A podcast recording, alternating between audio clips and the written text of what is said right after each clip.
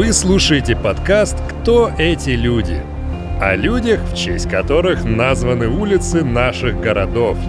Второй сезон посвящен дамам. Сильные женщины.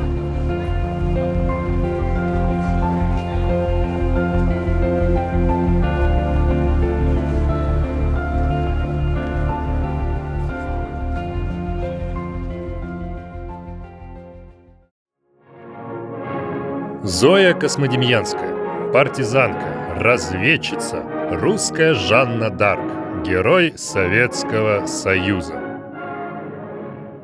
Зоя Космодемьянская совершила подвиг во имя родной страны. Но так бывает, что даже самые великие дела и благие намерения обрастают сплетнями и тайнами. Мы попытаемся разобраться. В Москве Зоя Космодемьянская и ее брат разделили улицу, названную в честь них обоих.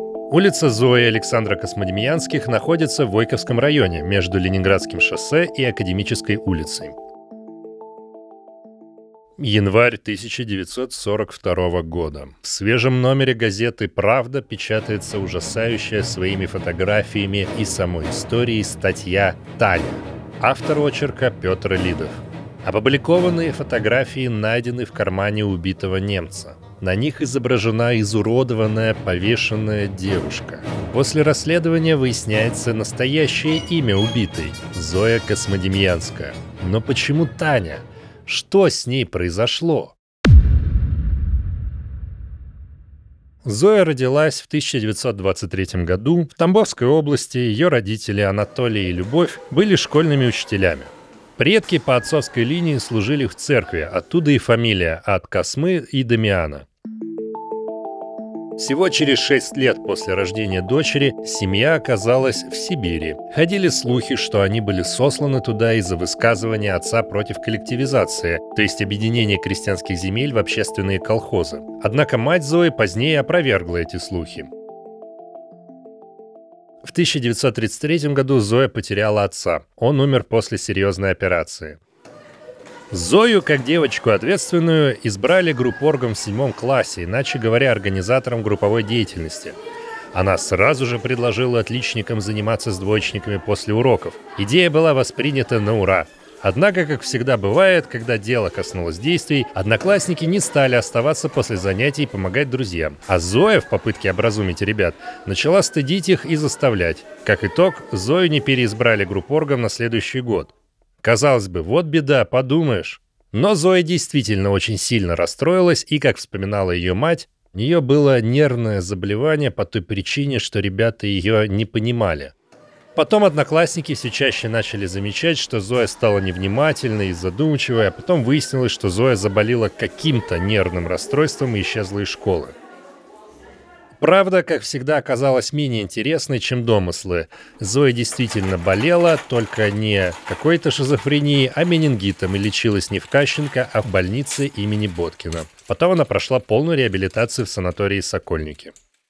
В сентябре 1941 года началось сражение за Москву. Через месяц Зоя отправилась добровольцем в диверсионную школу, где поступающих честно предупреждали, что работа смертельно опасна, шансов выжить почти никаких, но Зою это не напугало, она не стала отказываться от задуманного. Вскоре начались учения, во время которых командиры отбирали всех угодных. Зоя без проблем прошла все проверки, поэтому маловероятно, что у нее был серьезный диагноз или явные проблемы с психикой. После всего лишь недельного обучения, когда новобранцы еще толком не научились держать оружие, не говоря уже о разведке, диверсиях и минной войне, группу отправили прямо в самое пекло, в тыл врага около Волоколамска. Зоя попала в часть номер 9903.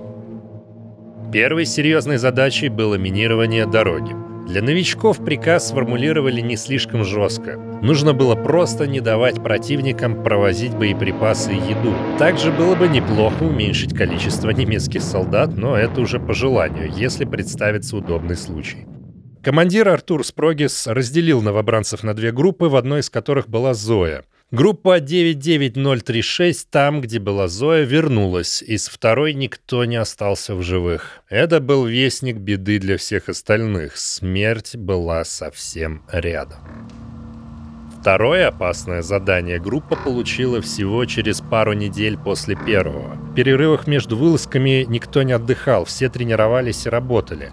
На этот раз приказ сверху содержал куда более четкую формулировку выжигать жилые территории для того, чтобы германцы не имели возможности расположиться в этом районе. Если нужно, сжигать дома, деревни, склады, уводив за собой местных жителей. В приказе было сказано Выгнать немецких захватчиков из всех населенных пунктов на холод в поле, выкурить их из всех помещений и теплых убежищ и заставить мерзнуть под открытым небом. Один из советских военных деятелей Илья Старинов тогда осудил поведение Сталина, посчитав такой приказ грубейшей ошибкой. Крестьяне оставались без крыши над головой, и это никак не помогало населению страны, а может быть даже и никак и не вредило немцам. Но Сталину было наплевать. Зоя тем временем в письме к матери писала «Мамочка, обо мне не беспокойся, я тебе очень часто вспоминаю и уже скучаю. О моем питании не беспокойся, нам будут выдавать хлеб по списку 600 грамм в день». Холодной зимой жители сжигаемых деревень, да и сами диверсанты столкнулись с тем, что попытка вредить немцам всеми способами практически никак не влияет на них, а бьет только по своим. Это видели все, включая офицеров.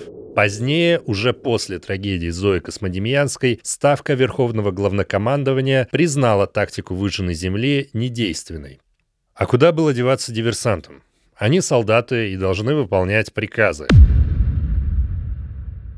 17 ноября поступил приказ товарища Сталина «Сжечь 10 населенных пунктов, срок выполнения 5-7 дней». Партизаны решили не исполнять приказ, буквально сжигая все подряд дотла, они договорились уничтожать только те постройки, которые могли быть полезны немцам. Двум группам диверсантов выдали бутылки зажигательной смесью и паек на 5 дней. Партизаны отправились в путь 22 ноября 1941 года.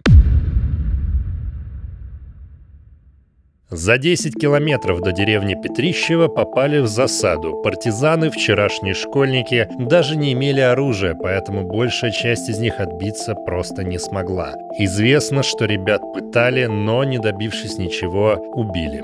Оставшиеся в живых объединились и продолжили выполнение задания. Нужно было пробраться лесом до Петрищева. Дальше произошли события, в которых показания свидетелей расходятся между собой.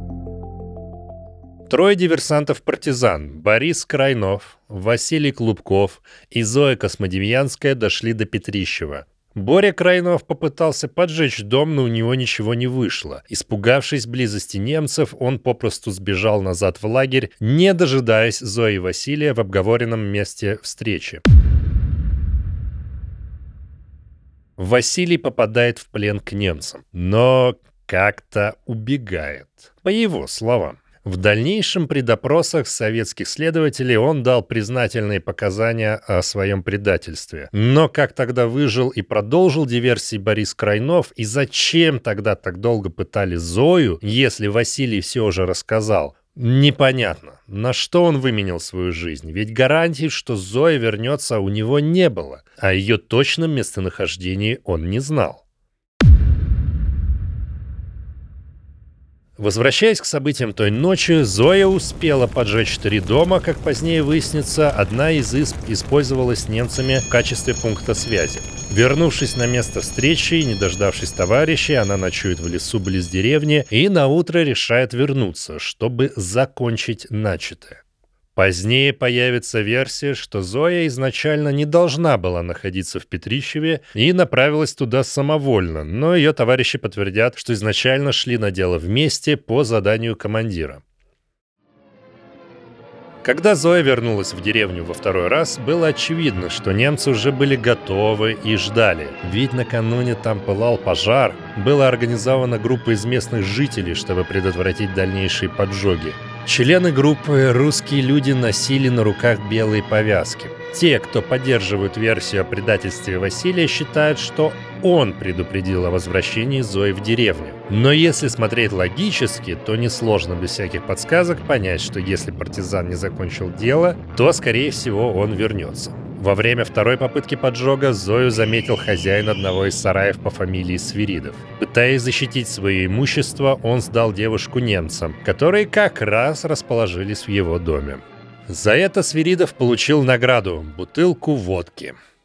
После войны было множество версий произошедшего. Одна из версий, что в Петрищеве вообще не было немцев, а диверсантов схватили и пытали свои же люди. Но в Подмосковье в те времена был дефицит пригодных для жилья домов, поэтому немцы располагались везде, где только можно, и в Петрищеве их просто не могло не быть. Именно в доме Свиридова квартировало четверо офицеров, которые арестовали Зою Космодемьянскую. У нее не было оружия, защититься было нечем. Свой револьвер она отдала подруге Клаве Милорадовой, которая уходила на задание раньше. Вернуть револьвер подруга не успела. Вечером уже около семи часов Зою привели в дом семьи Кулик. Хозяйка дома вспоминала, что, выйдя вечером на улицу, она увидела, как к избе ведут полураздетую, избитую, босую девушку. На ее лице не было живого места, губы посинели от холода, ноги заледенели. При допросе она назвалась Таней, но больше ничего не сказала. Солдаты выводили раздетую девушку на улицу и водили босиком по морозу, потом возвращали в дом и, не добившись ничего, снова выводили на улицу. Так продолжалось 4 часа. Около двух часов ночи охранник сменился. Он позволил Космодемьянской лечь на лавку, где она пробыла до утра. Утром хозяйка дома попыталась поговорить с пленной, но Зоя не сказала ничего, кроме вам нужно было давно уехать из деревни от немцев. Местные жители не остались в стороне во время допросов. Всем хотелось поучаствовать. Крестьяне ненавидели диверсантов за то, что те сжигали их дома, оставляя на улицах умирать от голода и холода. Одна из деревенских рассказала на советском допросе, что ее дом был сожжен во время первого захода диверсантов, поэтому, когда немцы привели Зою в дом Кулик, к ней прибежала соседка со словами «Пойдем, я тебе покажу, кто тебя сжег». Смирнова ни секунды не раздумывая, бегом бросилась скандалить с Космодемьянской. Увидев вредительницу, она хотела ударить ее, но не осмелилась, а вот соседка отвесила Зои с тяжелую пощечину. Утром в дом пришли три немецких офицера и переводчик. Они полтора часа допрашивали Зою. Что происходило на допросе, неизвестно, однако вся нижняя часть тела девушки была синей из-за побоев. На улице уже была сооружена виселица. 29 ноября в 10.30 утра одетую в ватные штаны и рубашку темного цвета Зою под руки вывели на улицу два немца. От дома Кулик до виселицы было расстояние в четыре дома. Очевидцы рассказывали, что всю дорогу Космодемьянская прошла с гордо поднятой головой. На ее груди висела табличка с надписью на немецком и русском языках «Поджигатель домов». Вокруг виселицы собралась целая толпа жителей. Зою фотографировали на фоне ужасного орудия. Эти фотографии впоследствии были найдены в кармане убитого немецкого солдата. В последние минуты она не молчала. Это, это моя смерть, смерть, это мое достижение. Немецкие солдаты, пока не поздно, сдавайтесь в плен. Зоя поднялась на ящик, немец надел ей веревку на ее шею. В этот момент Смирнова, дом которой был сожжен Зоей, подошла и ударила ее палкой по ногам. «Кому ты навредила?» Мой дом сожгла, а немцам ничего не сделала. Впоследствии Смирнова и ее соседка были осуждены советским военным трибуналом и расстреляны. Сколько нас не вешайте, всех не перевешайте. Нас 170 миллионов. Но за меня вам наши товарищи отомстят. Договорить Зоя не успела. Ящик опрокинули. Корреспондент «Правды» Петр Лидов поехал в Петрищево, чтобы провести расследование, собрать свидетельские показания, раскопать могилу и установить настоящую личность погибшей. Впоследствии Зоя Космодемьянская была перезахоронена на Новодевичьем кладбище в Москве. Любовь Тимофеевна, мама Зои, потеряла обоих детей на войне. Она написала книгу об их жизни, повесть о Зое и Шуре. Она писала в газете были помещены пять фотографий. Их нашли у гитлеровского офицера, убитого советским бойцом. Фашист сфотографировал убийство Зои, ее последние минуты. Я увидела виселицу на снегу, увидела мою Зою, мою девочку среди гитлеровцев. Бессильная тоска охватывала меня. Я не была с нею тогда, когда была ей должно быть всего нужнее. Я не могла облегчить ей последние минуты ни словом, ни взглядом. Эти снимки, казалось, кричали. Смотри, как ее мучили, смотри и будь молчаливым свидетелем ее гибели. Переживи снова всю боль, всю муку ее и свою, а с нею все высокое, прекрасное, святое, все человеческое, вся правда и чистота мира. Это не умирает и не может умереть. Василий Клубков был расстрелян за измену родине 16 апреля 1942 года. Его показания, как и сам факт его присутствия в деревне во время допроса Космодемьянской, не находят подтверждения. Факт его предательства остается недоказанным. Брат Александр после гибели сестры отправился на фронт в возрасте 17 лет, чтобы отомстить за ее смерть. Поскольку подвиг Зои был широко известен, то юноше-мстителю доверили тяжелый танк КВ, на котором он сделал надпись «За Зою». Саша был смертельно ранен в бою в апреле 1945 года. Образ девушки-героини стал одним из символов героизма народа в Великой Отечественной войне. Ее образ активно использовался в книгах, фильмах, памятниках и картинах не только в Советском Союзе, но и в других коммунистических странах. Однако же в 2016 году в Киеве памятник Зои Космодемьянской подвергся акту вандализма и был демонтирован. В далекой край